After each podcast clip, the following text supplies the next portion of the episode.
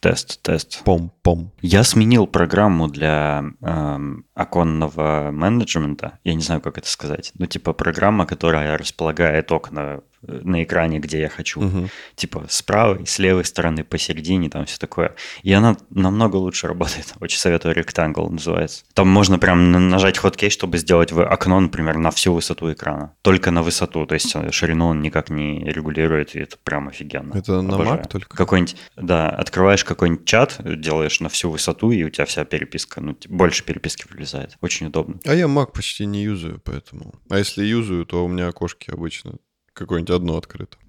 Я, мне нравится Windows 11. Меня Салавату говорил обновиться на Windows 11, а я думал, что она платная. А оказалось, что бесплатно можно с десятки на 11 э, обновиться. У меня лицензия десятка, то есть теперь у меня лицензия 11. А, И сначала там были какие-то проблемы, типа у меня пара игр не запустилась, надо было их переустановить. Ну, я переустановил, и все в порядке стало. А, Еще какие-то еще фигни возникли, как всегда. Ну, и типа там 15 команд, э, 15 параметров э, в реестре меняешь, и все начинает нормально быть. Вот, и сейчас я прям доволен, и она... По сути, вот э, мои ощущения от Windows 11, э, запоздалые, да, эм, это та же самая десятка, просто с новым скином. Все практически такое же. Там немножко поменялись, типа, ну, поменялась программа, вот где настройки компьютера всего. Мгм. Она немножко по-другому теперь выглядит. Но по сути та же фигня. Типа, ну, все так же настраивается, все так же работает, и в целом я доволен. Ну, классно. А то в настройках там э, обновление, когда десятка находила, она все время говорила, обновитесь, обновитесь до 11, обновитесь. Я такой, да, блин, не хочу я, я вдруг у меня все сломается. А нет, э, я обновился, причем я не на чистую же, не на чистую ее ставил, а просто накатил апдейт сверху. Ну, как, как в macOS обычно делают. Мгм. Просто все, все нормально, все в порядке, в общем. Ну, хорошо. А, Как обычно, без проблем не обошлось, но в целом они были такие маленькие и как бы легко решились. Привет, меня зовут Дэн, А меня зовут Валера. А вы слушаете 203 выпуск развлекательного подкаста «Шоурум». Блин, опять куда-то окно звонка пропало, что за фигня?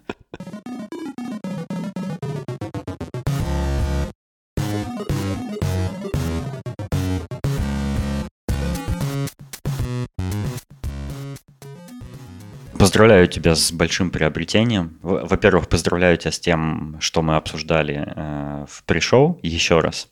Э, Для тех, кому интересно, э, для тех, кто наши дорогие слушатели и кто следит за приключениями Валеры в одной конкретной сфере, э, можете проследовать на Boosty на Patreon и послушать новое pre-show. Э, Да, хронологически, если вы подписаны и на то, и на другое, хронологически нужно сначала pre-show слушать, а потом шоу. Потому что в таком порядке мы и записываем. Вот, а во-вторых, поздравляю тебя с большой покупкой и давай рассказывай. Ну, ни для кого не секрет, что я люблю мотоциклы и что у меня есть мотоцикл. И я уже давно, в принципе, хотел попробовать что-то новенькое, потому что я имел опыт на разных мотоциклах, и сейчас я понял, что наступил такой возраст преклонный, что мне хочется что-то такое э, комфортное, красивое, в то же время, чтобы это было такое же быстрое, динамичное, чтобы я мог получить адреналин, когда захочу, но в то же время мог, э, когда не хочу его получать, просто спокойно передвигаться по городу, минуя пробки и в комфорте.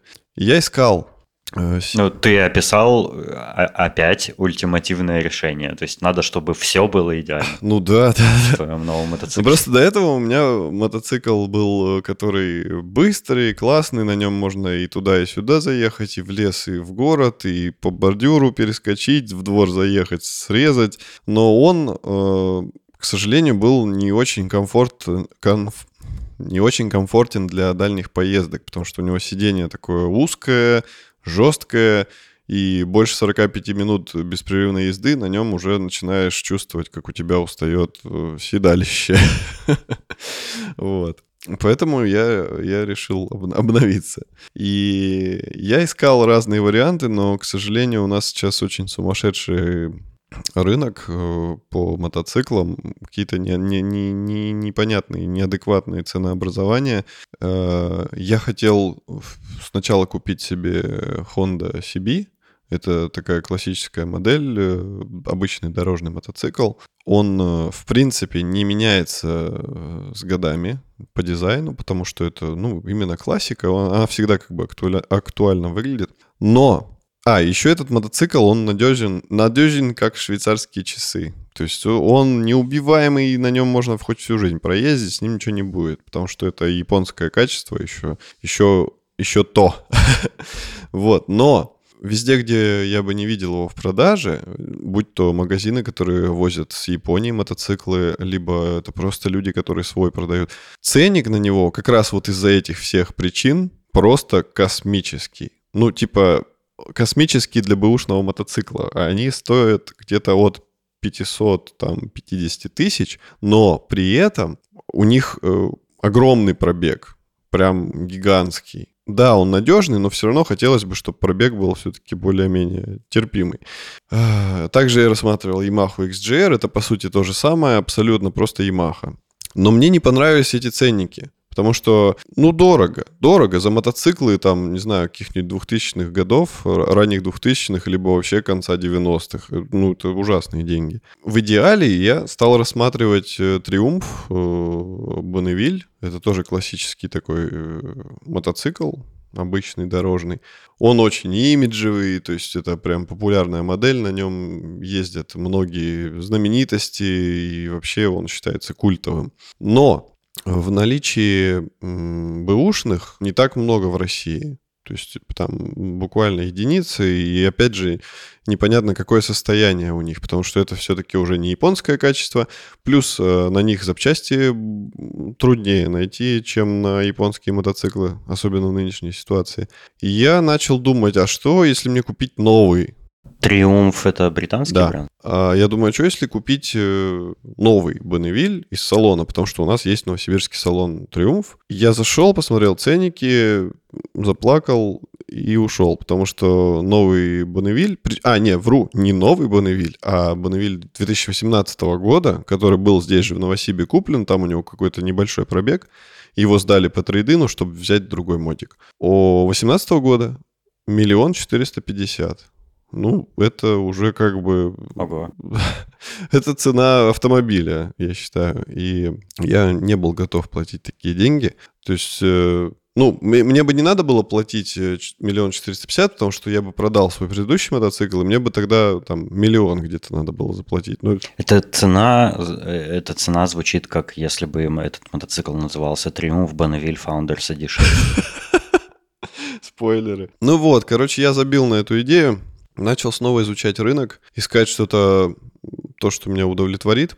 И наткнулся на фирму, которую я давно уже про нее слышал, но не знал, проверенная она или нет. И на их сайте я нашел классный мотоцикл Yamaha XSR 900. Э, Он тоже выглядит плюс-минус как э, какой-то классический мотоцикл дорожный с такими элементами под ретро какое-то даже местами. И мне он понравился внешне, я начал изучать э, его историю, что это вообще такое, с чем его едят. Оказывается, это мотоцикл, по сути, это Yamaha MT-09, просто в другом обличии. MT-09 выглядит как э, спортивный мотоцикл, а этот стилизован именно под дорожный. То есть, по сути, все то же самое. Там рама, двигатель, выхлоп, электроника, все. Но он сделан вот в том стиле, что мне надо. И я такой, м-м, прикольно. Почитал про него. Он супер надежный, супер классный. И я заинтересовался им. Пишу в эту контору, говорю, ребята, э, а у них написано офис в Новосибирске и офис в Омске.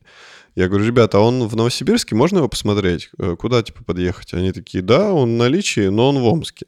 Я такой, так, я говорю, а как мне его в Новосибирске посмотреть? Они говорят, никак, покупайте, вам привезут и смотрите на здоровье. Я такой, блин, как э, мотик покупать, не пощупав там, не проехавшись на нем? Я говорю, ну, давайте так, давайте я приеду в Омск, посмотрю его и куплю, если что. Давайте. Они говорят, ну хорошо, приезжайте. Я внес э, аванс в виде 15 тысяч, чтобы они его забронировали и никому не продали за это время. Собрался в дорогу, прицепил прицеп. Они мне настойчиво предлагали, чтобы я его прилетел просто на самолете. До Омска лететь час всего на самолете. Билеты очень дешевые, но я не хотел отправлять транспортный, потому что это довольно геморройно, нужно его правильно запаковать, чтобы по дороге его там никак не повредили, его обколачивают деревяшками и вообще тоже большие деньги, в принципе, за доставку будут. Я говорю, нет, я приеду с прицепом, и там уже видно будет. А, они говорят, ну хорошо. До Омска на машине ехать 8 часов. Это 600 с чем-то километров. Я прицепил прицеп, э, взял товарища и отправился в дорогу. В 4 часа утра мы выехали. В Омске мы были где-то в 12 часов. Э, по дороге не обошлось без приключений. Э, в какой-то момент мы ехали, и появился какой-то странный звук. Такой бу-бу-бу-бу-бу-бу. И машину начало потряхивать. Я думаю, ну вот, не хватало еще проблем. Мы остановились, я вышел, и оказалось, что у нас раскрутились э, болты на левом заднем колесе. Я не знаю, почему это произошло, но есть догадки. Но, слава богу, мы вовремя это заметили. Я все затянул, прошел те колеса, тоже проверил. Все, мы приехали. Э, я говорю, я подъехал на склад, давайте, где вы? Они говорят, сейчас мы приедем. Приехали и дают мне бумажки Типа вот, смотрите, документы на мотоцикл. А обычно же, ну, на мотоцикл, на машину есть ПТС. ПТС это такая, как, как у нас любят, с водяными знаками, бумажка, там, печати, все дела. Да. И он мне подает просто распечатанные какие-то листы. Я говорю, это что? Он говорит, это электронный ПТС. Я такой, что? А я слышал про них, но я не изучал этот вопрос абсолютно. Я не знаю, что это, с чем его едят и что такое. И он мне говорит, вот ЭПТС, выписка. Выписка. Это даже не полис, а просто выписка с номером. И ты этот номер потом на сайте должен ввести, и он тебе что-то покажет. И причем он ничего не покажет, если ты не зарегистрируешься сначала на этом сайте. Вот, и договор купли-продажи. А что, это не какие-нибудь там госуслуги? Нет, там отдельный сайт, он называется СЭП. Сервис электронных паспортов или что-то такое. Вот. Дает просто мне распечатанные бумажки и типа вот все документы, типа, которые мы вам дадим. Я такой, блин, очково. Думаю, ну ладно. Пошел, посмотрел мотик, все здорово. Я говорю, ну давайте я прокачусь. Они такие, они вообще что-то ничего не хотели делать. Им не нравилось, что я с недоверием ко всему отношусь. Они такие, ой, что вы всего боитесь? Ой, что вы все проверяете? Я такой, ребят, мы в каком мире вообще живем? Вы что? Ой, да у нас в фирме 11 лет, да у нас все отзывы на 5 с плюсом, ну вы же сами видели. Я говорю, да я все понимаю. Я говорю, меня жизнь научила, что надо всегда проверять. Доверяй, но проверяй. Что за странная претензия? Я тоже не понял. Ну, типа, что плохого в том, что я хочу все проверить? Ну, видимо, они хотели побыстрее просто мотик продать и свалить. У них там другие дела, еще что-то. Я говорю, я хочу проехаться. Они такие, ну сейчас. Пошли искать аккумулятор от мотика, потому что аккумулятор был снят для транспортировки. Нельзя с аккумулятором мотоцикл вести. И бензин сливается тоже там почти под ноль. Вот, мы вставили аккумулятор, я сел, прокатился, обалдел, насколько классный мотоцикл. Он 2016 э, года, то есть это очень свежий возраст для мотоцикла. Там уже куча всякой электроники, помощники, всякие режимы езды, АБС, там, стабилизация, все что угодно. Там даже датчик подножки есть, который тебе не дает поехать, если у тебя подножка открыта. То есть я один раз забыл ее убрать, и он там типа не лампочкой мигает, не пиликает, а просто ты включаешь передачу, отпускаешь сцепление, чтобы тронуться, а он глушит двигатель. Я один раз э, так поехал, он заглох, я такой, что случилось? Думаю, блин, все, это конец. Потом такой, может, это подножка? Убрал подножку, и все, типа, все нормально стало. Короче, прокатился, кайфанул, все, они говорят... Смарт-функции какие-то. Да, да, да, да. Может, он еще и на андроиде работает? Не знаю, что там за операционка. Вот. Короче, они мне дали документы, давайте, типа, грузиться. Вы же покупаете? Я говорю, ну да, покупаю. Сам э, тяну время, потому что я все доки, которые они мне дали, я скинул э, Валентину, моему другу, юристу, чтобы он все проверил, там сказал мне свое слово. Я там что-то спрашиваю их, тяну во все время, там медленно катаю мотоцикл, там медленно его гружу. Они прям уже такие, блин, да что так долго? Я думаю, нифига, ребята, давайте, отрабатывайте бабки. Ну вот, в итоге по документам вроде как э, все нормально, и мы загрузили мотоцикл, при, при, притянули его стяжками, чтобы он не болтался. Мотоцикл ставится не на подножку в прицеп, а именно вертикально, вот как если бы ты на нем сидел. Натягиваются три растяжки, стяжки точнее, растяжки, за хвост и э, две в стороны от вилки. Все, я отдал им деньги. Они говорят, а давайте мы его сфотографируем. Давайте. Зачем? Они говорят, вот вставайте, вот. А, это было до того, как мы загрузились. Встав... Ставьте мотик на фоне прицепа. Вставайте рядом. Я такой, ну, господи, да ради бога. Встал, они меня сфотографировали, все, я рассчитался, загрузились и отправились, собственно, в путь. Как в дальнейшем я узнал, это была фотография для их инстаграма. Вот, поэтому... Зазвездилось. Да, все знают теперь, что я купил мотоцикл. Эм, и, ну, обратная дорога была уже потяжелее, потому что под конец мы реально устали и хотелось спать, но когда мы остановились, чтобы вздремнуть, мы не могли заснуть. Вы сменяли друг друга? Да, мы сменяли друг друга, но все равно очень выматывающий путь, потому что, ну, 1200 километров, грубо говоря, и, ну, навалилось, короче. Ну и что, вот ты его привез, а ты на нем уже катаешься или ты его еще там оформляешь? Я на нем катаюсь, потому что на нем уже можно ездить, он, ну, мой, Грубо говоря, у меня есть договор купли-продажи, где я записан новым владельцем. Единственное, что у меня пока что нет номеров, у меня нет э, свидетельства о регистрации. Для этого мне нужно поехать в ГИБДД.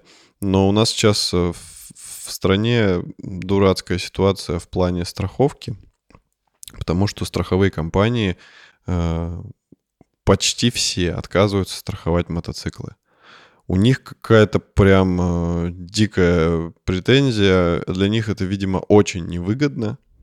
Они очень мало денег с этого получают, э, но при ДТП они будут обязаны много денег выплатить, если что.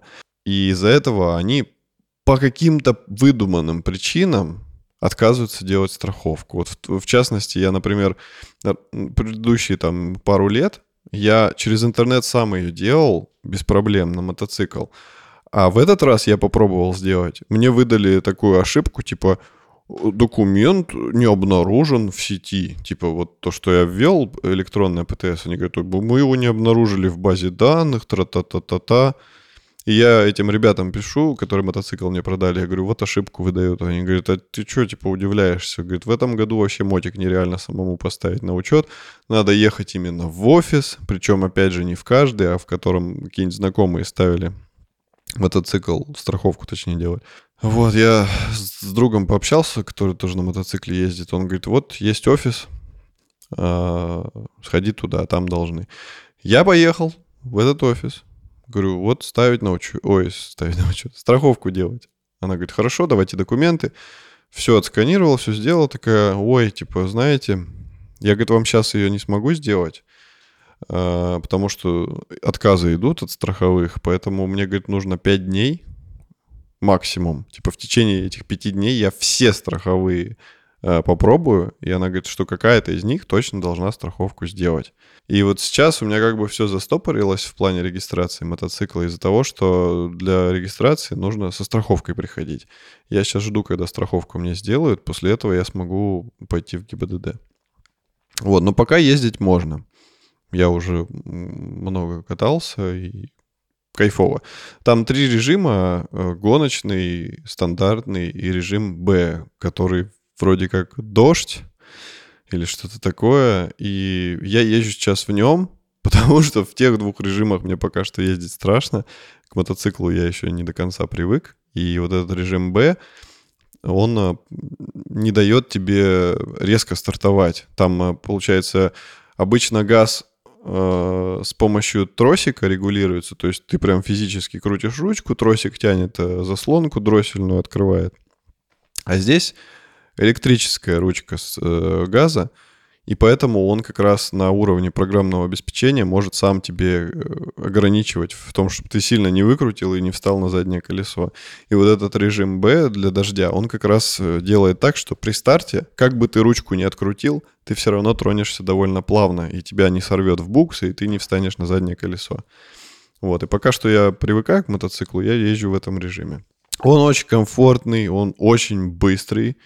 То есть э, режим Б, он тебя, да, он ограничивает твой старт, но что касается, когда ты уже там едешь больше 40, дальше он тебе позволяет, в принципе, почти на всю катушку откручивать э, ручку, и динамика там невероятная. Вот, я доволен. Но еще он э, бабий магнит, насколько я понял по твоим Он, в принципе, магнит вообще для, для всех, потому что очень привлекает внимание, и у нас таких мотоциклов, как я думал, я такой, у меня один такой матик на весь Новосибирск, я с этим заявлением ходил буквально всю прошлую неделю, а вчера я, я ехал по городу, такой довольный, смотрю, стоят вдалеке два байкера. Я начинаю к ним приближаться, и стоит мотик, почти такой же даже расцветки, но сам мотоцикл такой же. И к нему подходит парень, и у него было такое довольное лицо, он общался со своим товарищем. И потом он видит меня, видит, на чем я еду, и я просто вижу, как он просто грустнеет на глазах. Он, видимо, тоже думал, что только у него такой мотик. Он смотрит на меня так печально, машет мне рукой. Я ему тоже помахал, и мы такие, блин, все-таки у нас не уникальный мотоцикл. Вот, ну а так всем нравится. Вот вчера я смотрел, как ребеночек э, смотрел на мой мотоцикл, тыкал пальцем, хотел его прям залезть, наверное, на него. Это прикольно. Ну и на дороге он заметный. Это большая, очень, большой плюс, потому что чем заметнее мотоцикл на дороге, тем меньше вероятность, что тебя собьют какие-нибудь невнимательные водители. Поэтому мотоцикл э, отчасти делают громким не потому, чтобы ездить и всех заебывать своим глушаком гремящим, а просто, чтобы тебя на дороге было слышно. Э, ну, есть, конечно, люди, которые перебарщивают с этим. Я их не уважаю. Но, но вообще мотоцикл должно быть слышно. Он должен быть хотя бы ну, немного громче, чем основной поток. Тогда водитель, ну, инстинктивно посмотрит в зеркало, что там грохочет, и увидит тебя. Вот такая история. Ты уже выложил, насколько я помню, фоточки, да? Я выложил на Patreon пока что такие превьюхи, но, ну, на Patreon и на Boosty. Но после этого выпуска я выложу уже полноценные кадры. Там будет красиво. Угу, угу. Давай, давай.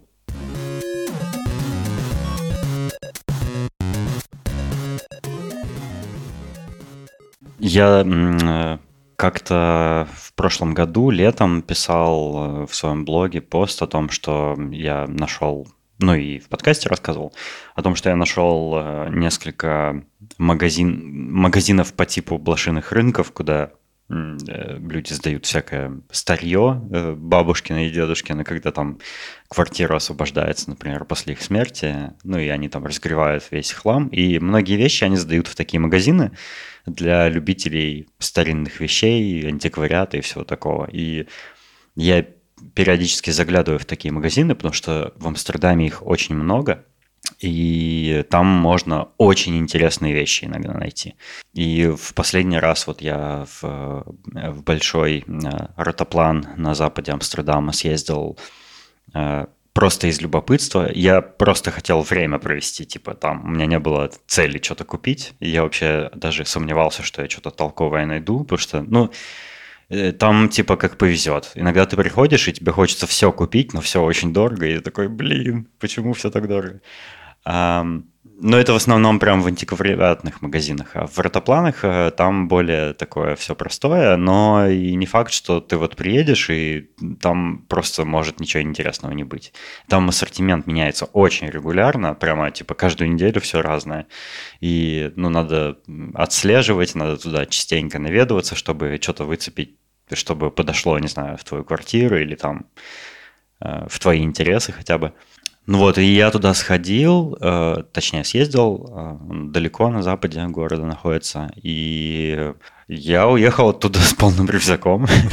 Во-первых, я э, нашел там запечатанный, оригинальный, э, ну, в смысле, запечатанный новый старый пазл, пазл э, на 500 э, частей с картиной Василия Кандинского. Класс. Абстрактная такая картина, и я еще пока не собирал этот пазл, но я думаю, что это будет очень сложно, потому что там много таких просто цветных пятен, в которых ни, ну, никаких узоров нет, как их стыковать. Вот. Эм, прикольно, большая коробка, большой пазл будет. Ну, ну не очень большой, 500 кусочков. Ну и это искусство.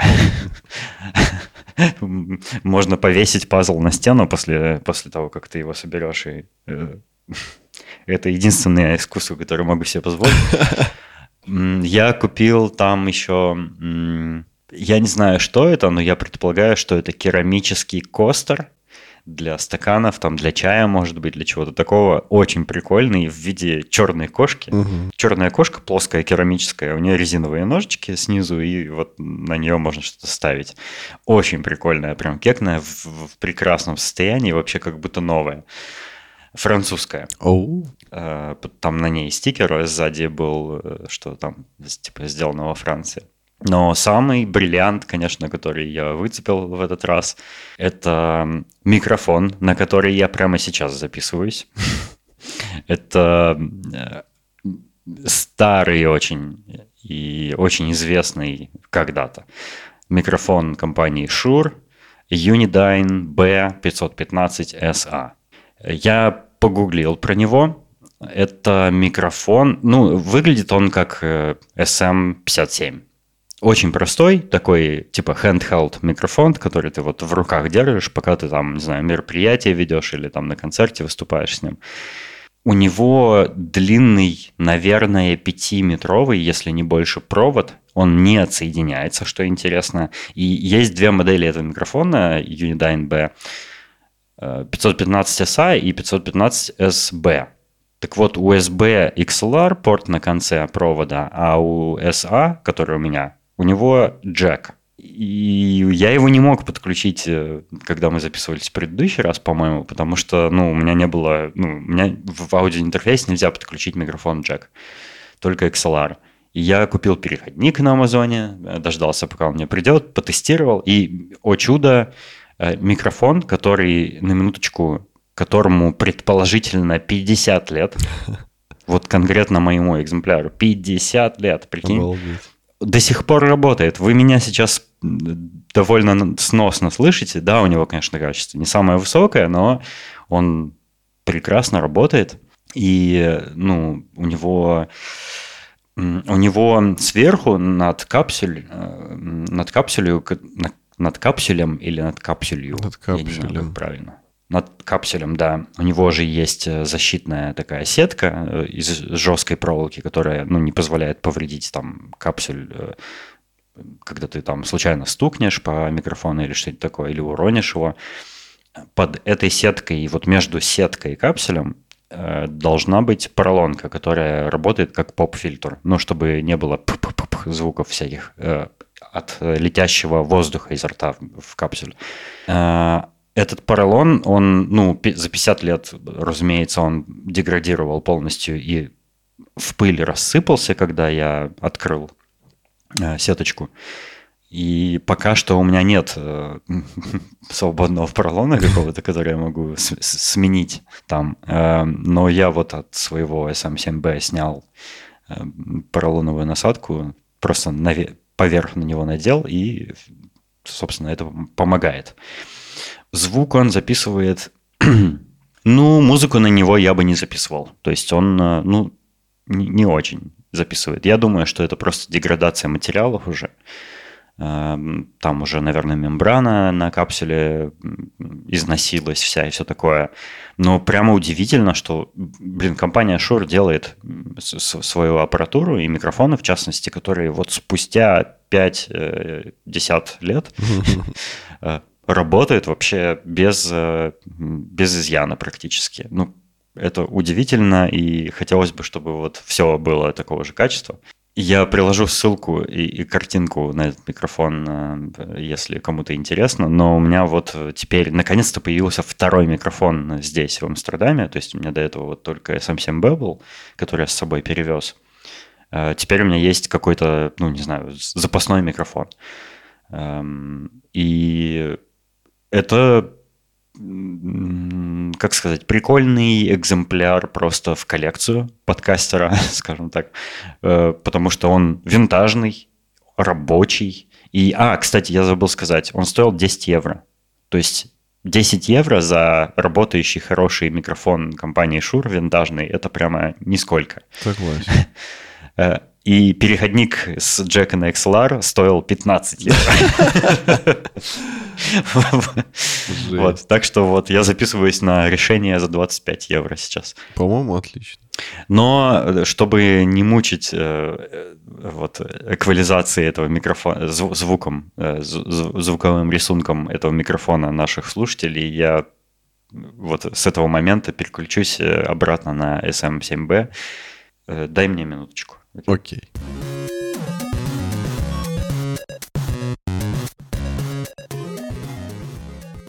Так.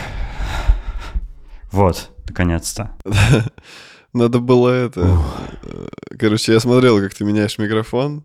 Там надо было эту музыку подставить.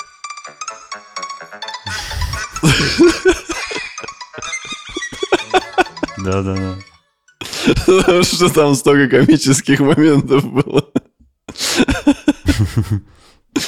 Ну, о, на SM7B вернуться, это, конечно, как оказаться дома. Эм, блин, он таким гулким теперь кажется по сравнению с тем. Более, ну, более басовитый, да. Я устал чихать. У меня, короче, начался сезон, наконец-то. Не только мотоциклетный, mm. но еще и аллергический. А так как у нас в Новосибирске все решило ударить по моему носу. У нас очень пыльно после зимы, потому что все дороги посыпаны этим дерьмом, которым посыпают. Потом mm-hmm. у нас резко за последние два дня все почки расфигачились и все зацвело. Ужас, короче. Я, я, я, я начал страдать. Надо начинать пить колеса. А колеса последнее время, кстати, как будто бы опять не помогают. То, что у меня такое чувство, что когда ты регулярно пьешь одни и те же таблетки, пускай даже с перерывом в год. Я же обычно пью таблетки вот типа где-то с мая по июнь, и все. Больше я их не пью в течение года. Но даже в таком темпе вот Эриус мне перестал помогать от аллергии. Он типа совсем немножко убирает симптомы, но либо его просто стали херово делать. Это, название этого лекарства звучит как будто это лекарство для мужской силы. Да, да, я об этом тоже долго думал, когда мне его порекомендовали. Мне, кстати, его порекомендовал э, наш с тобой дружочек Михаил Большаков. От аллергии это не поможет, но стоять будет просто прикол. Короче, надо искать новые колеса от аллергии, потому что меня это бесит. У него очень большой плюс, что от него нету никакого эффекта снотворного. Потому что большинство антигистаминных от них начинает хотеть спать. А от этого нету. Mm-hmm. Вот, поэтому, чтобы найти что-то подобное, надо прям конкретно изучать вопрос. Поэтому, извините, я буду а, немножко гнусавый сегодня. И швыркающий.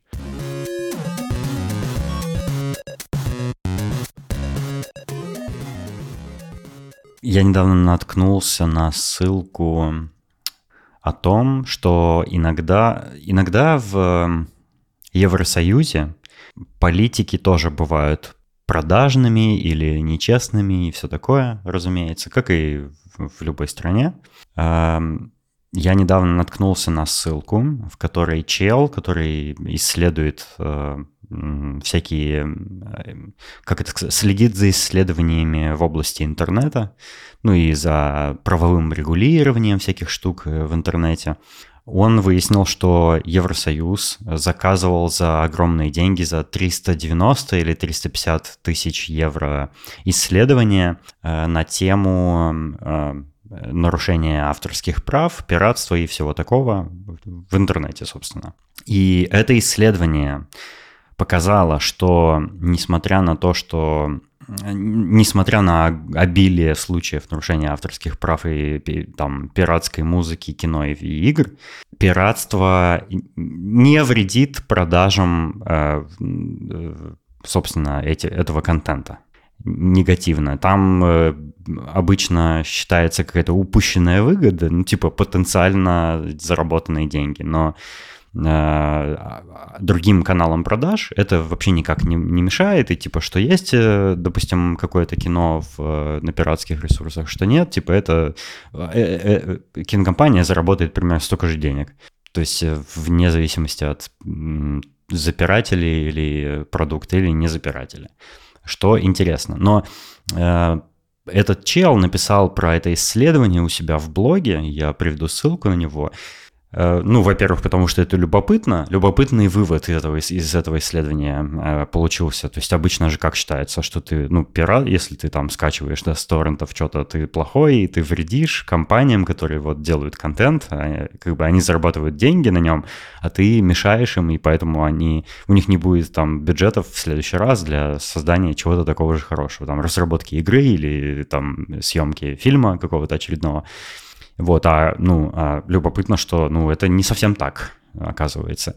А во-вторых, почему он написал про это? Потому что Евросоюз попытался это исследование скрыть, типа скрыть а, а, информацию вообще о существовании этого исследования.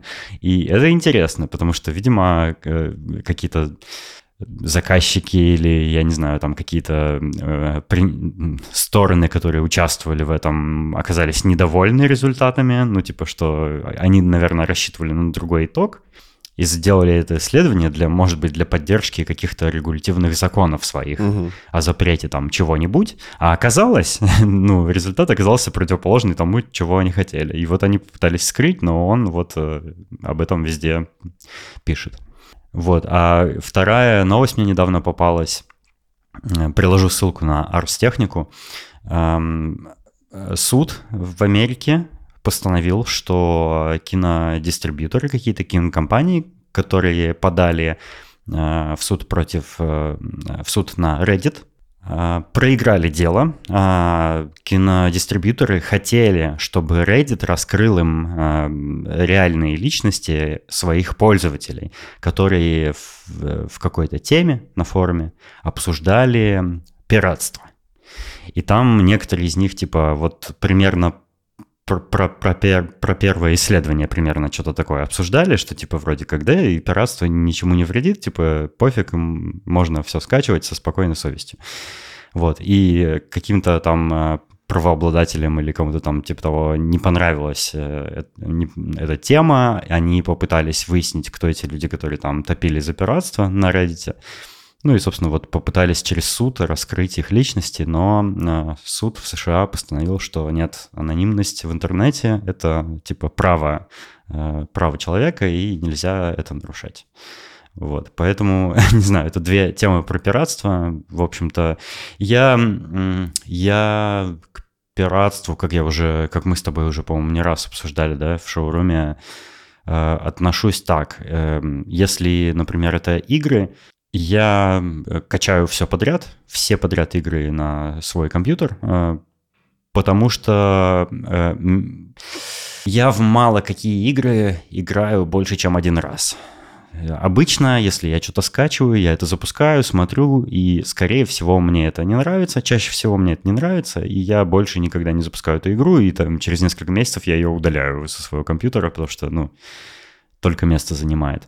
И я вообще очень привередлив к играм. И, ну, то есть, если игра там не супер какая-то захватывающая, красивая и классная, я вряд ли в нее буду играть. Ну и еще у меня есть какие-то свои персональные вкусы в играх, и поэтому, то есть мало, малая вероятность, что я играю во все, что я качаю. Для меня э, эти торренты с играми скорее как демки работают. Вот если бы у этих игр были демки, я бы, наверное, пробовал демки, и после этого также не, не играл бы в них. И этого было бы достаточно. Но почему-то там в последние несколько десятилетий э, демо-версии — это редкость э, в играх стала. Ну, я, я считаю, что демки нужны, и поэтому, типа, я вообще не стесняюсь качать все подряд с торрентов. И какие-то игры, ну, бывают случаи, когда мне нравится какая-то игра, и я ее просто, поиграв и поняв это, я покупаю ее там в Steam, в Epic или там где-нибудь еще на Nintendo в eShop вот. А если, особенно, ну, особенно если, конечно, у нее есть какие-то онлайн-функции, я хочу тоже со всеми играть, тогда, ну, я ее покупаю. Ну и эти новости просто, просто подтвердили, что я ни в чем не виноват, короче. Я все нормально делаю, я покупаю только хороший контент, и, собственно, это является моим а, голосом за хороший контент. Я с тобой солидарен. Как мы быстро дошли до этих тем. Нормально. Сейчас э, понесется.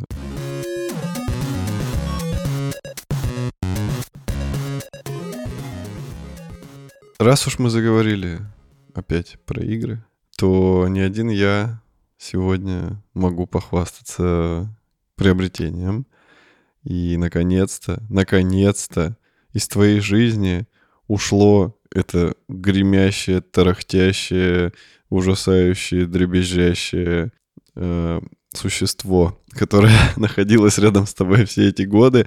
Но в защиту могу сказать, что оно с достоинством вывозило до, до недавних времен многие тяжелые игры, и ты, в принципе, играл более-менее с комфортом, но сейчас настало время шагнуть в эпоху рейтрейсинга и удовольствия от большого количества FPS. Давай, Денисон, похвастайся. Э, Валера говорил про гремящее существо GTX 1080, которое у меня много лет была. Вот я, я собственно, GTX 1080 купил, когда я брал у коллеги из Яндекса погонять Oculus Rift первый, по-моему. Я, я забыл уже, но, по-моему, это был первый Oculus Rift консюмерский, который.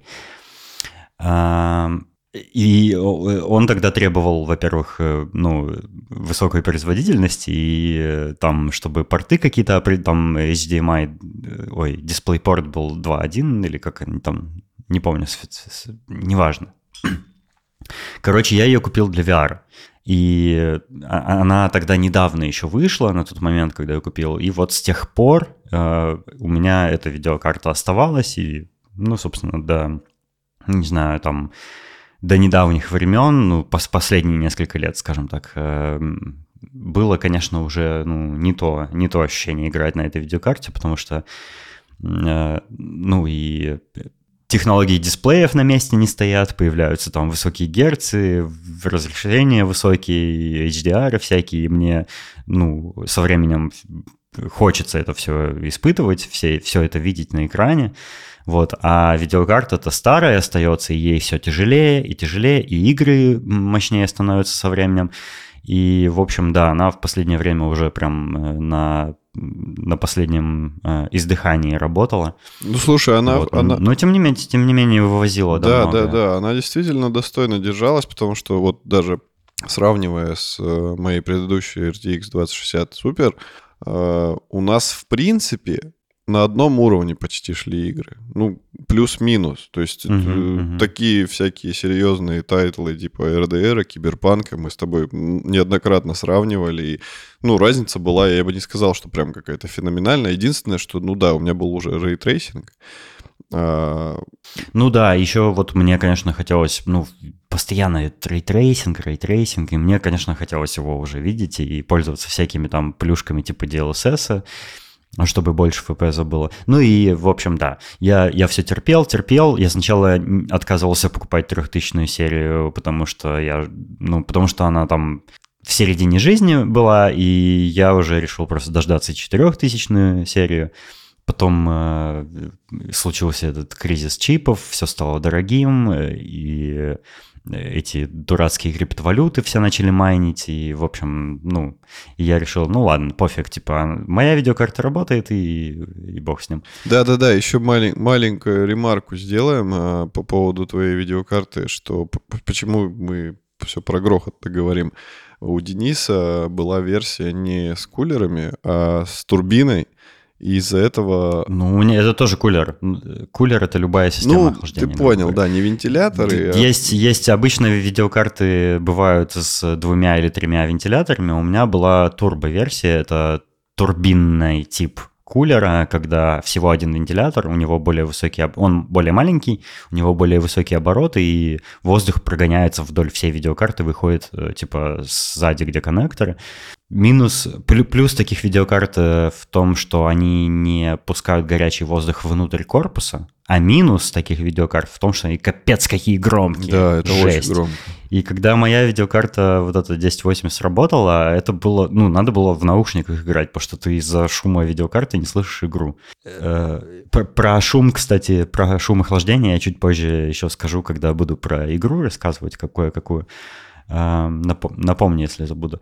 В общем, я решил, что пора, тем более ты себе приобрел RTX 4080 э, и описывал мне, и мы с тобой играли, и ты восхищался, как, как все великолепно работает, и что... Раздразнил. Ну, что ты очень рад. Раздразнил меня, да. Но я на самом деле и планировал тоже приобрести, я просто... Мне нужен был какой-то какой-то повод, какая-то мотивация, чтобы решиться на такую покупку. Все-таки они дорогие.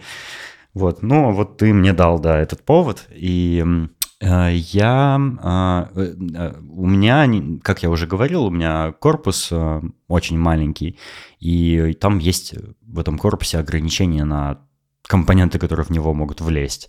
И мне нужно было максимально... Ми, ми, ми, мне нужна была видеокарта минимальных габаритов, вот, минимально возможных. Вот, и обычно это модели э, NVIDIA Founders Edition. Они обычно минимальных габаритов.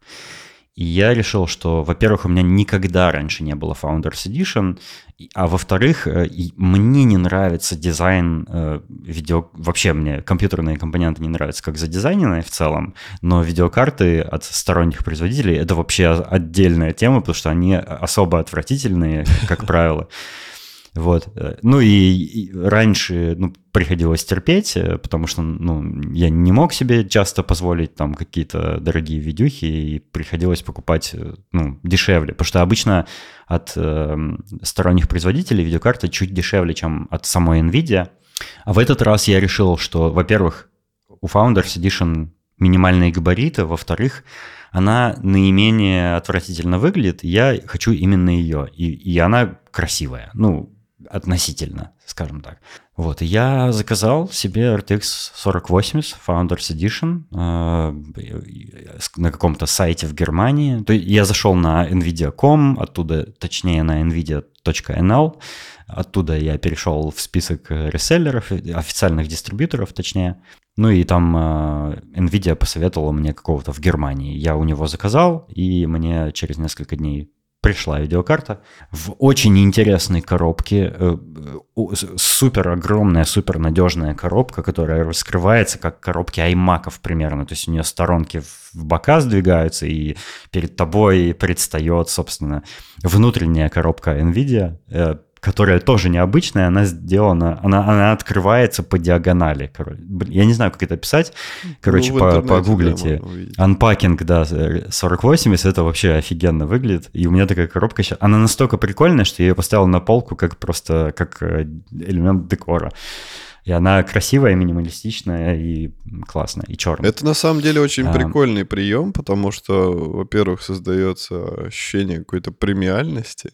Во-вторых, как... Совершенно точно, Во-вторых, да. какой-то торжественности, потому что ты, ну, типа, вот я купил 4080, у меня обычная коробка, да, открыл, выдвинул внутреннюю секцию, да, и она там лежит в целлофане, в этом э, э, антистатическом. А ты распаковывал видюху при мне, мы созванивались, я смотрел и такой, о, у меня прям мурашки были. То есть это реально был какой-то торжественный момент. Я чувствовал себя, как будто я на какой-то презентации нахожусь, и я прям получал удовольствие, наверное, не меньше, чем ты. Эта коробка сделана так, что если ты туда обратно положишь э, видеокарту, она выглядит как, э, как пьедестал для нее. Да, То да, есть да. ты можешь ее просто на полку поставить, и это будет красиво выглядеть. И э, у меня, кстати, не было антистатического целлофана ты заметил? Точно. Она просто вот лежала Точно. прямо внутри, как есть. В общем, я... Э, э, проблема в том, что э, видеокарты одной и той же модели, но от сторонних производителей и от, от NVIDIA, от самой Founders Edition, отличаются в цене очень сильно. И, как правило, на 200-300 евро э, Founders Edition дороже. Просто за лук, грубо говоря. Эм, но я решил, что я хочу, я хочу, я долго, я, я долго мечтал о Founders Edition, почему бы нет? Вот, и эм, я теперь абсолютно не жалею об этом решении, потому что Founders Edition собранный просто как мотоцикл какой-то, как танк. Э, я никогда не видел видеокарт настолько э, неубиваемо у железных. Она, у нее корпус весь железный, она со всех сторон железом закрыта. У нее толстые такие э, вот эти решетка радиаторная такая толстая из, из такого толстого алюминия или из чего там Э, корпус металлический весь вокруг, и она и, и, и толщина корпуса тоже очень большая, несколько миллиметров точно. Эта видеокарта очень тяжелая, она, по-моему, больше двух килограммов весит, э, здоровенная, очень тяжелая, и прямо вот она, вот ты ее в руках держишь, крутишь, вертишь, она не люфтит, она не скрипит, она пр- просто как единый цельный железный кирпич, вот прямо идеально. Я думаю, такая видеокарта способна пережить ядерный взрыв. Она настолько круто сделана, настолько она такая крепкая и добротная, что я даже не знаю, как это описать. Ну, это прямо чувствуется. И она капец тяжеленная. И вот я ее эм, установил в свой мини-ITX корпус FormD T1. Это было непросто. Я думаю, что это был самый сложный билд, в моей жизни на данный момент. А, мне все было понятно, как все сделать, но э, настолько маленький а, габарит корпуса, что ну, там прямо очень точно нужно было продумать заранее, как, какие провода где пойдут, какие коннекторы в какую сторону будут смотреть, чтобы все это уместилось там, потому что места там просто вообще не осталось совсем больше. То есть я туда вообще больше ничего не могу добавить видеокарта в сэндвич-лейауте внутри корпуса заняла все место, которое ей доступно, до такой степени, что э, когда я ее устанавливал, ну, вот в одну, в одну половинку корпуса, мне пришлось убрать некоторые эм, э, части каркаса внутреннего, потому что, ну, без этого она бы туда, ее, ее тут физически невозможно туда поставить было бы. И, к счастью, э, в этом корпусе, в моем новом, у него все части друг от друга открепляются, то есть весь внутренний каркас, который вот держит блок питания, материнскую карту, видеокарту, стенки соединяет между собой. Все эти части друг от друга открепляются, и мне пришлось прям снять один из крепежей материнки даже. Э, это было рискованно, потому что все могло развалиться, и, и типа, например, материнка могла сломаться просто от, от веса собственного но все обошлось, я ее установил, и э, я использовал кастомный кабель 12 HPVR, э, потому что родной переходник ужасный на 3 PCI-Express э, кабеля для питания он просто физически не влез бы вообще. То есть никак, как, как бы я ни старался, он туда прям не поместился бы. Я купил э, такой специальный кабель для видеокарт от э, производителя моего блока питания Corsair. Вот, загнул его на 90 градусов руками просто аккуратно, и все подключилось, все работало, э, все заработало с первого раза. Я, то есть, я. Э, точнее, как, у меня же еще Razer переходник используется в корпусе, потому что ну, при сэндвич лейауте ты можешь только с Razer переходником видеокарту подключить, так как она не, не напрямую в, в материнку вставляется. И у меня там первые 10, 10 раз, когда я нажимал на кнопку питания, у меня ну, компьютер не хотел включаться, потому что он не определил видеокарту вообще, как будто ее не было. А, ну, оказалось, что там выскочил просто коннектор Razer кабеля, я его поправил, и все запустилось, и заработало сразу. То есть я сразу увидел нужное разрешение, 120 Гц, HDR, все подряд, все, что э, новая видюха позволяет, все заработало идеально. Эм, но вот без... Э, ну, были некоторые проблемы с установкой, то есть было очень сложно. Недавно я еще вспомнил, вот пару дней назад или, или, или даже день назад я вспомнил, что эм, когда ты используешь Razer переходник, э, по дефолту, по-моему, BIOS многих систем и, и, э, переключается в режим PCI Express 3, э, предыдущее поколение этого протокола для видеокар, для периферийной техники внутри компьютера. Угу. И новые видюхи, они, ну и новые материнки и процессоры, они поддерживают PCI Express 4, там больший, больший bandwidth, как поток данных э, можно передавать. И, и обычно, ну, лучше это включить, если ты можешь себе это позволить. Э, например, если ты видюху напрямую в материнку втыкаешь, то автомат, автоматом будет PCI Express 4 работать. Э, новые видеокарты как раз упираются практически уже в предел э, ну, э, скорости передачи данных. И я вспомнил, что я в BIOS не выставлял PCI Express 4, то есть у меня 3 был по дефолту, и все, все великолепно работало. Я вспомнил и написал тебе про это, и я решил ну, переключиться на, на 4, версию 4, чтобы потестировать вообще, как что-то поменяется. И тут э, выяснились некоторые неприятные подробности. Эм, Дело в том, что не все PCI э, Express э, Razer переходники способны работать по этому протоколу, потому что эм, и, и это, кстати, не только для, э, актуально для Razer переходников, но и для HDMI кабелей, DisplayPort кабелей, для всяких USB-C кабелей, которые передают э, э, видеоизображение, например. Для них, для всех это актуально. Э, у них настолько высокая скорость передачи данных, что какие-то любые наводки, любые какие-то помехи в этом кабеле могут повлиять на то, что э, поток данных просто, ну, как бы сломается и ничего работать не будет. Угу. То есть настолько там, настолько быстро там э, текут электрончики по проводам, что малейшая ошибка может ну, обернуться неработоспособностью этого провода.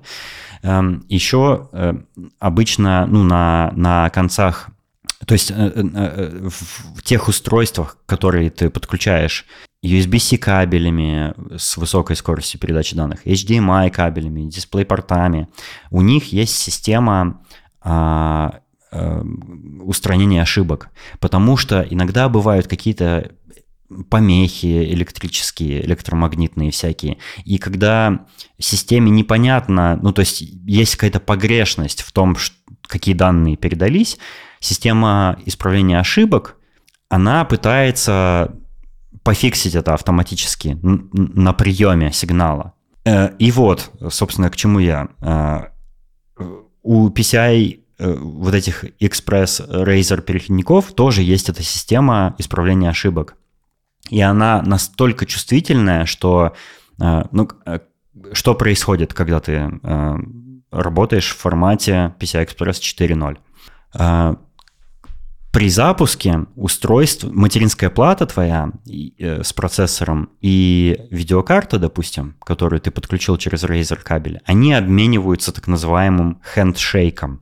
Это э, это такие сигналы, которые они посылают друг другу, которые говорят, я работаю на таком-то протоколе, мне нужно такое-то питание, там бла-бла-бла, не знаю, так, такая-то информация от процессора.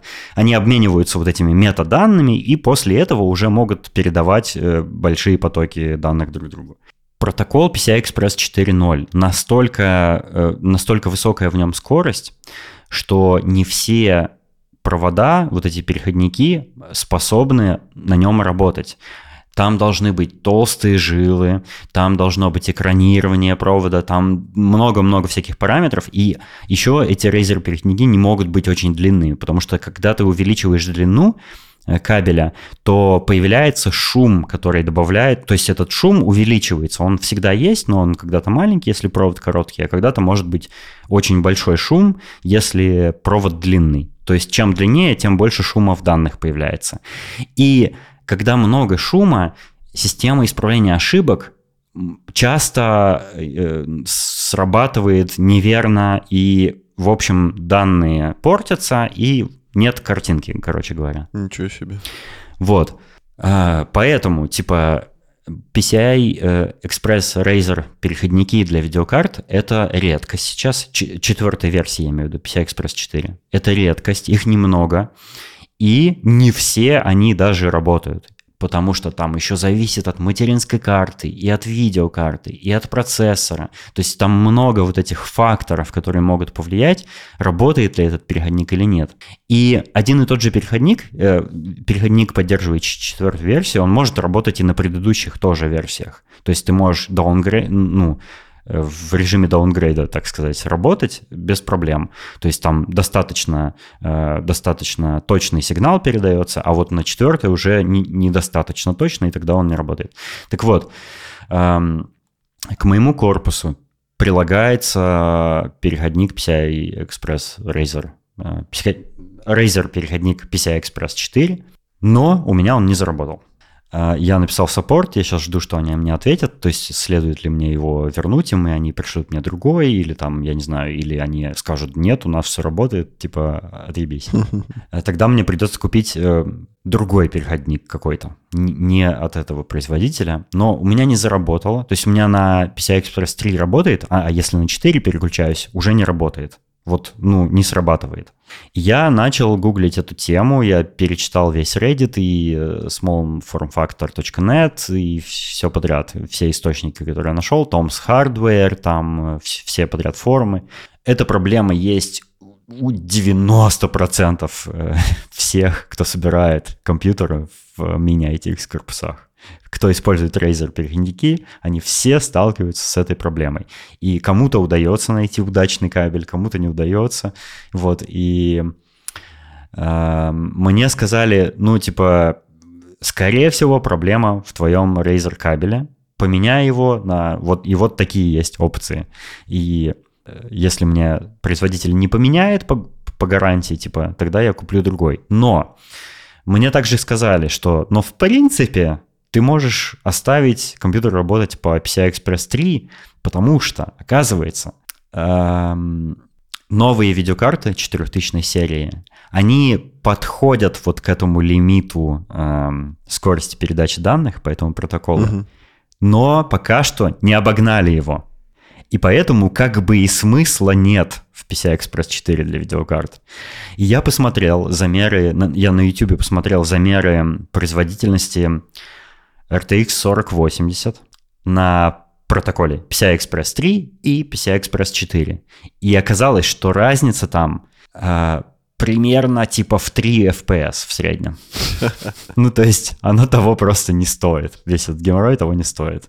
А, иногда даже в некоторых играх, а, например, именно в Киберпанке, по PCI Express 4 производительность на 3 FPS ниже. Ох уж По какой-то причине.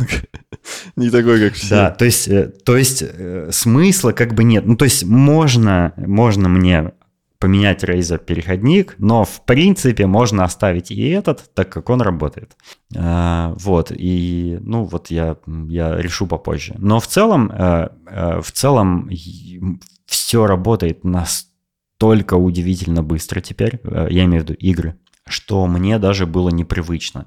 У меня было точно такое ощущение, как у тебя, когда казалось, что как будто что-то не то, как будто ты что-то не включил в графике, в графических настройках, что-то забыл.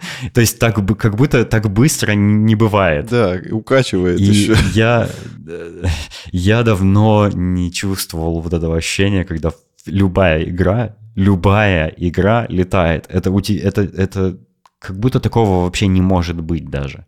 Не может, что любая игра летает. Но да, теперь летает любая игра.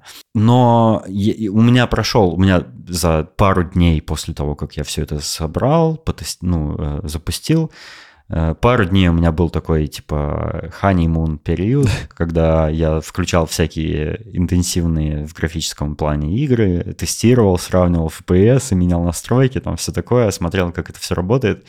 Потом я успокоился, и, собственно, я уже и не ищу специально какие-то супер графонистые игры. Мне пофиг. Я теперь просто хочу пробовать любые интересные игры, совершенно забывая о том, что мне нужно переживать о производительности этих игр.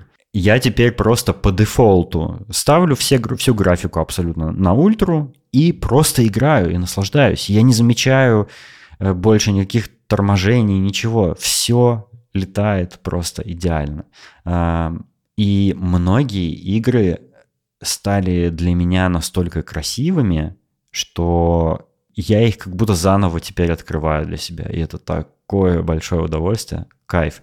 И я теперь как бы, ну, меньше внимания обращаю, по сути, на графику. Да, она великолепная стала, но я больше концентрируюсь уже на истории, на геймплее и все да, такое. Да, и теперь да, да. Это, это как бы не как бельмо на глазу, знаешь, вот эти FPS, когда ты видишь, что у тебя кадры просели, а теперь я могу спокойно, без каких-либо беспокойств играть и наслаждаться э, невероятной графикой. Вот у меня, кстати, по привычке еще до сих пор есть какое-то тревожное чувство, когда я какую-нибудь игрушку включаю, типа боязнь э, подтормаживания, она где-то вот еще, не знаю, с моих школьных лет э, как засела где-то внутри.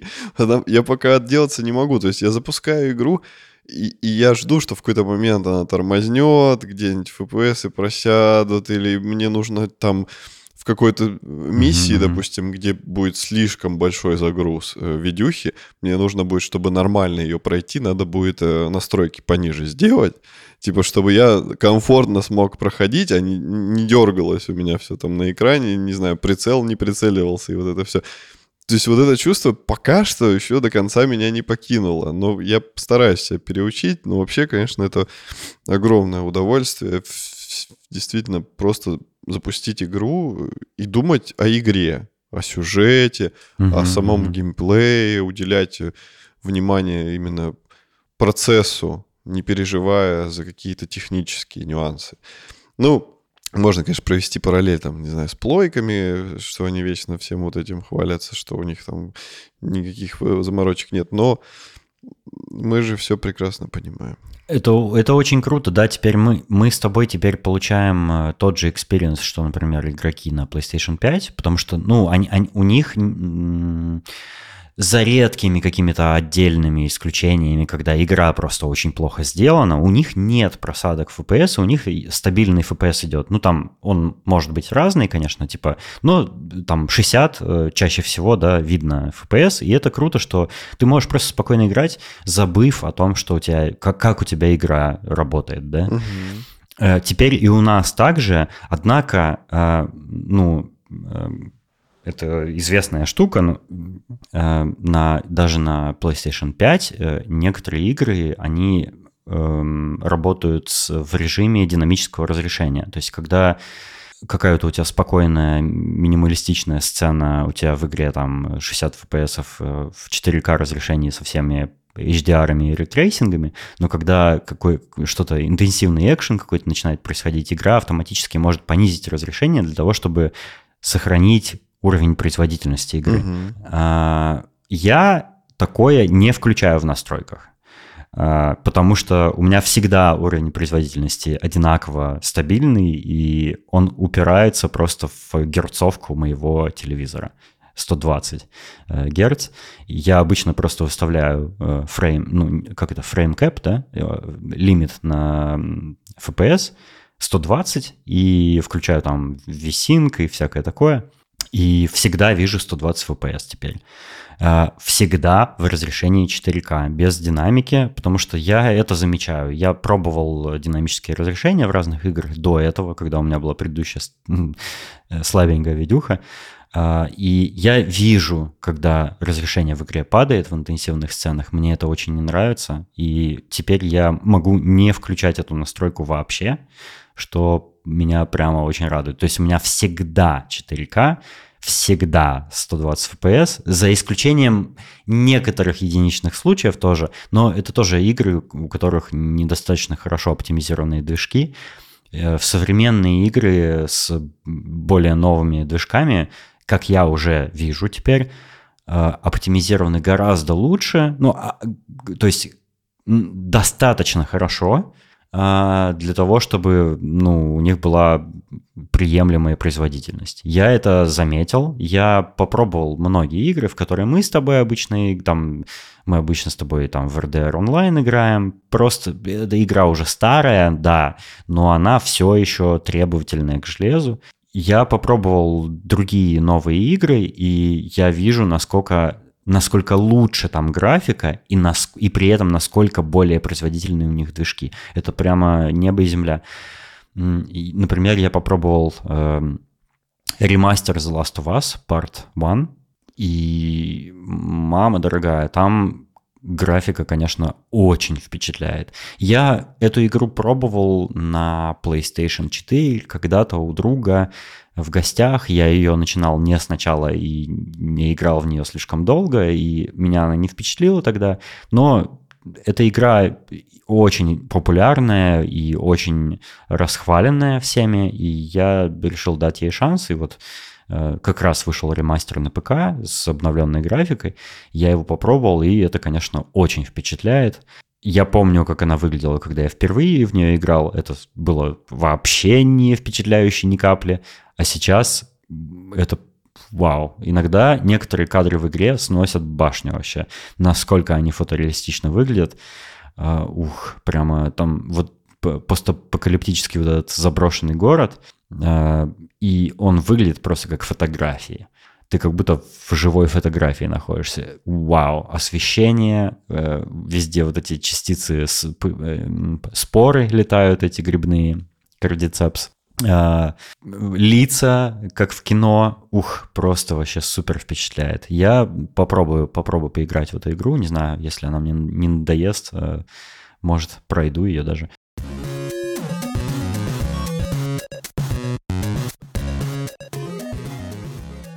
Но я хотел тебе рассказать про игру, которую я э, два дня назад э, попробовал. Я о ней слышал очень много до этого. Многие ее хвалили, многие обсуждали. Этой игре уже года два, наверное. Она не очень-то и новая уже.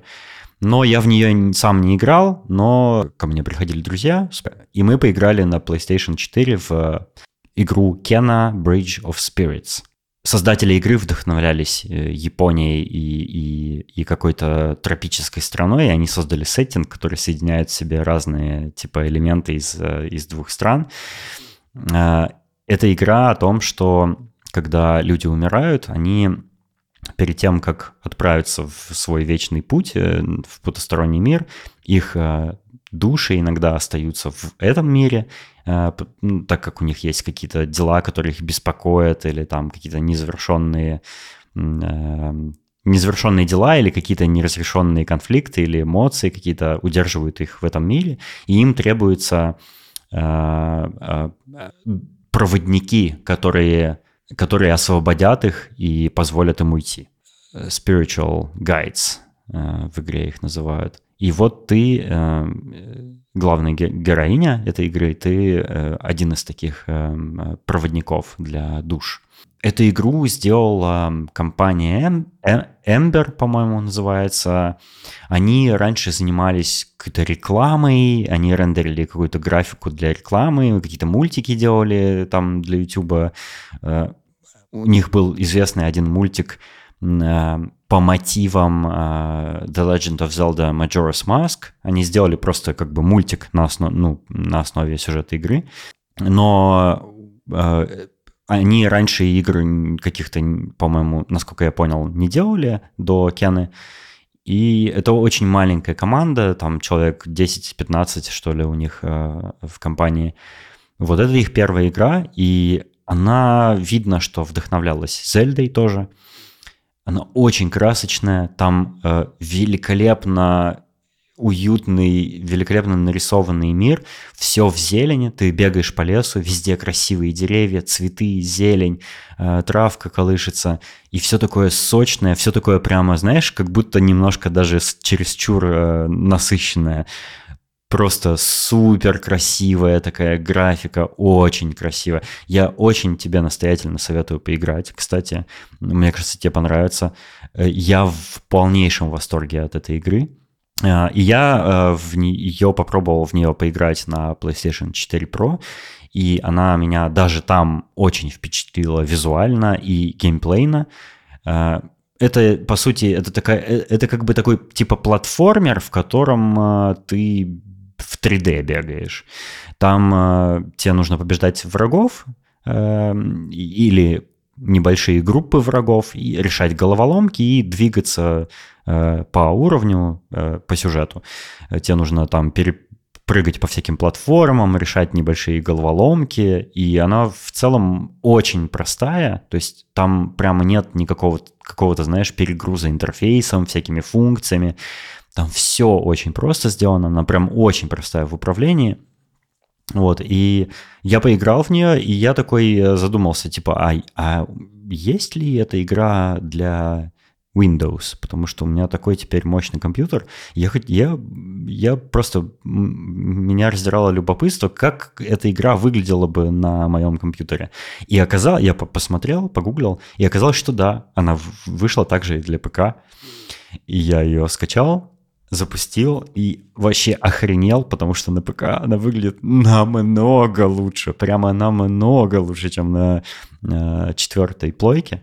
Ну, это старая консоль, конечно, да, э, то есть понятно, да, что там, конечно, хуже выглядит, э, но, боже мой, она такая красивая. Я сейчас, я не знаю, сейчас есть ли у меня скриншоты под рукой. А я Сейчас загуглил. Несколько.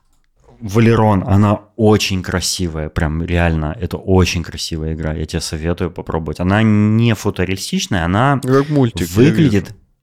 Да, она выглядит абсолютно как пиксаровский мультик. Там прям вот э, то, какой-то такой похожий стиль рисовки э, и рендера. И в, когда ты смотришь кат-сцены, вот четкое ощущение, что ты смотришь мультфильм пиксаровский. Настолько там прям все симпотно сделано, и это просто отвал башки. И еще мне понравились две, две другие э, стороны этой игры. Первое — это звук и музыка в игре. Там очень классная музыка, она как будто какая-то такая трайбал фолк музыка, но при этом такая фэнтезийная музыка, но при этом э, ритм у нее как будто в техно это сложно описать. Очень, очень интересный микс получается. Очень классная музыка. Я даже после того, как ее попроб... ну, попробовал на PS, мне надо было там поработать, я сел работать, включил саундтрек э, этой игры в плеере. Она энергичная, и при этом в ней нет слов, и, и она очень ритмичная, классная и завораживающая. Музыка просто блеск. И саунд-дизайн игры тоже очень впечатляющий. Я заметил, что, что они прямо очень сильно, они очень талантливо подошли к нему.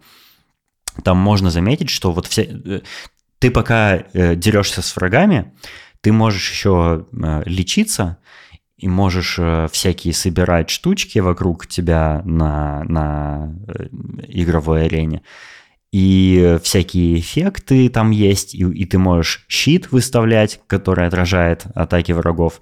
И все, все эти действия вызывают звуки всякие. И все звуки, которые относятся, вот условно говоря, к интерфейсу, то есть к взаимодействию тебя с миром, они все очень плавные. Это, все, это всегда какие-то какие-то такие звуки, которые плавно, мягко начинаются и мягко заканчиваются. Они бывают очень ну, хорошо различимы в игровом процессе, то есть ты их прямо хорошо отчетливо слышишь, но при этом они все мягкие. А вот звуки, которые относятся к бою, удары, э, удары ну, твои и твоего врага, они все резкие, четкие такие. И поэтому, когда ты слышишь смесь этих звуков во время боя, ты можешь четко определить, какой звук к, чем, к какому действию относится. И мне это так понравилось. Ну, это, это как бы не новый прием, многие так и делают в играх, но здесь прямо почему-то это так хорошо, прямо четко слышно, вот как они именно разграничили типы звуков, относящиеся к разным э, процессам игры. Вот. И второе, э, что тоже мне очень понравилось в игре, это управление. Валерон я давно, я, я очень люблю, когда в играх такое управление, и это мой, это, это мой любимый вид управления в играх, потому что он реактивный. Ты когда нажимаешь какое-то действие, оно немедленно происходит нет никакой задержки для воспроизведения анимации, движений. Ты побежал, у тебя персонаж сразу бежит. Прыгнул, он прямо вот в тот же момент, как ты клавишу нажал, он тот же момент прыгает, без лейтенси, без каких-либо э, микрозадержек, дилеев там и всего такого. Э, повороты твоего персонажа, все настолько вот прямо снэппи, знаешь, я не знаю, как это объяснить, вот а, очень четко и без задержек, и очень реактивное все такое, отзывчивое очень. Я очень это ценю, я очень давно этого в играх не видел современных, потому что обычно, ну вот, э, что мне очень не нравится в том же RDR Online. Я тебе много раз про это говорил, и меня до сих пор это больше всего бесит в игре когда ты какие-либо действия делаешь, всегда есть полусекундная или даже секундная задержка. Вот ты нажал сесть на лошадь, и твой персонаж медленно в развалочку к ней подходит, перекидывает ногу, бла-бла-бла, и вот пока ты сядешь, пройдет целая вечность, ты уже состарился и умер, пока ждал этого. Или ты э, э, меняешь оружие, вот он э, там в кобуру надо положить предыдущее, достать не, следующее, там и все, вот эти все действия, и, и все это делает, все это создает такое ощущение, что твой персонаж замедлен, как будто он в воде двигается. И мне это бесит очень сильно. Я хочу, я ожидаю, что когда я нажимаю кнопки для управления своим персонажем, он должен немедленно это делать, чтобы я, чтобы я даже не чувствовал, э, что, что я что между мной и персонажем есть какая-то прослойка в виде э, э контролов или там интерфейсов каких-то. Я должен быть погружен в игру, чтобы вот мой персонаж это, это, это и был я. И эта игра, это просто вот, э, это пик реактивного управления, я считаю. А, оно там просто великолепно э, реализовано. Я сначала играл на PlayStation с контроллером, э, потом я попробовал на ПК с клавиатурой и мышью, и, ух, божечки, как же приятно. Как же это приятно. в ту же самую игру играть с контроллером и мышкой. Э, у нас недавно был на эту тему разговор, и совершенно случайно, я не специально это сделал, совершенно случайно, вот у меня, мне выдалось, что я поиграл и на том, и на, и на том управлении, и, конечно, ну, не знаю, это, это, возможно, дело привычки, возможно, что-то еще, но я просто вот как дома, я с клавиатурой мышкой, э, новое дыхание у меня появилось в этой игре, и я сейчас ее прохожу и э, получаю огромное удовольствие от, от истории, а, это очень такая немножко, это такая немножко инфантильно-наивная какая-то, очень э, такая семейная игра, то есть у нее сюжет такой совершенно, э, ну, не, не, не супер драматический, не эпический, очень спокойный, это в целом довольно релаксовая игра, ты там бродишь по миру, открываешь сундучки, э, у тебя еще есть в твоем управлении команда из таких маленьких зверьков, которыми ты тоже можешь управлять, и, и вот ты их собираешь, ты должен их собирать, и твоя команда растет и растет, и вот они очень миленькие, э, за тобой бегают постоянно, и, э, и это очень, очень прямо милейшая игра с восхитительной графикой, с восхитительной музыкой и с супер классным, удобным реактивным управлением. Ух, просто, ну вот все сошлось, и я абсолютно в нее сейчас влюблен, и я буду ее проходить совершенно точно, мне очень нравится. Да, я, я, я до этой игры я продолжал проходить uh, Hogwarts Legacy. Чем больше я играю в Hogwarts, тем больше он мне нравится, как ни странно. Uh, я там э, получаю всякие новые заклинания, новую одежду, выполняю квесты в основном, основную э, э, линию. Э, а, но я сейчас вот переключился на Кену, и ух, это прям кайфовая игра. И мне очень нравится. Она и так очень высоко всеми оценена, всякими э, ревьюерами, всякими игровыми изданиями. У нее там типа минимум 8, Часто у нее 10 оценка, то есть это прям очень хорошая объективная игра.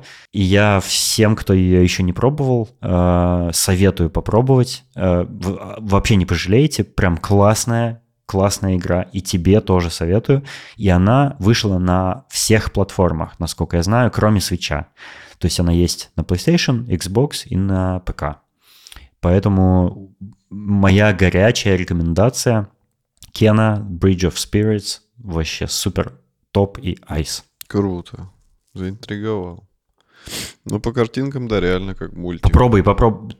Ты, ты, ты, насколько я знаю, ты не особо фанат вот такого типа стиля и жанра, но реально дай ей шанс. Она прямо очень классная. Очень советую. Хорошо. Фух, устал говорить. Там еще и миллиард FPS. Да, да, у меня она стабильные 120, то есть там больше, наверное, но я с лимитом в 120 и никаких просадок, все вообще супер летает. И она реально очень-очень красивая. Вот она похожа немножко на Horizon Forbidden, э, Horizon, как он там, Zero Dawn, который мне нравился. Там, там все такое яркое, освещение очень красивое. Вот она такая же. Только у нее немножко, ну, другой, типа, художественный стиль но очень прям... Там лес, Валерон, тебе надо увидеть. Он, он весь зелененький, там каждый листочек такой красивый, хочется съесть все. Прямо очень-очень симпатично сделано. Прямо конфетка. Классно, классно.